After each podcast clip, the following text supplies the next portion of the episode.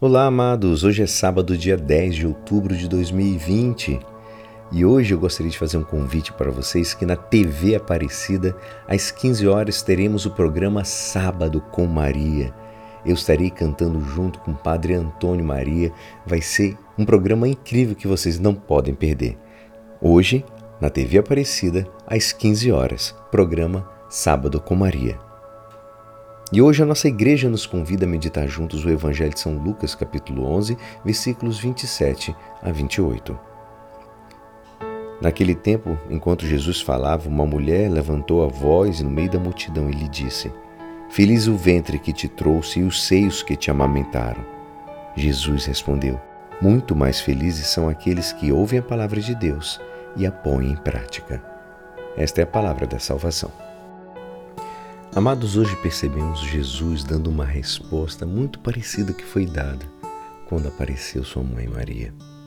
Com essa resposta, Jesus ele não rejeita aquele elogio apaixonado que aquela simples mulher dedicava à sua mãe. Pelo contrário, ele aceita e vai além, explicando que Maria Santíssima é bem-aventurada sobretudo. Pelo fato dela ter sido boa e fiel no cumprimento da palavra de Deus Maria cumpriu a palavra de Deus. Podemos nos perguntar se a gente acredita em predestinação. Não, nós cristãos não deveríamos acreditar na predestinação. Nós cristãos acreditamos que Deus tem reservado um destino de felicidade para nós. Deus quer que sejamos felizes, bem-aventurados, afortunados.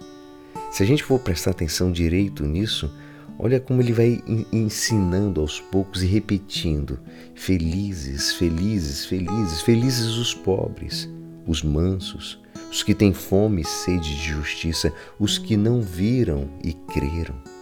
Deus quer nossa felicidade, uma felicidade que começa já neste mundo.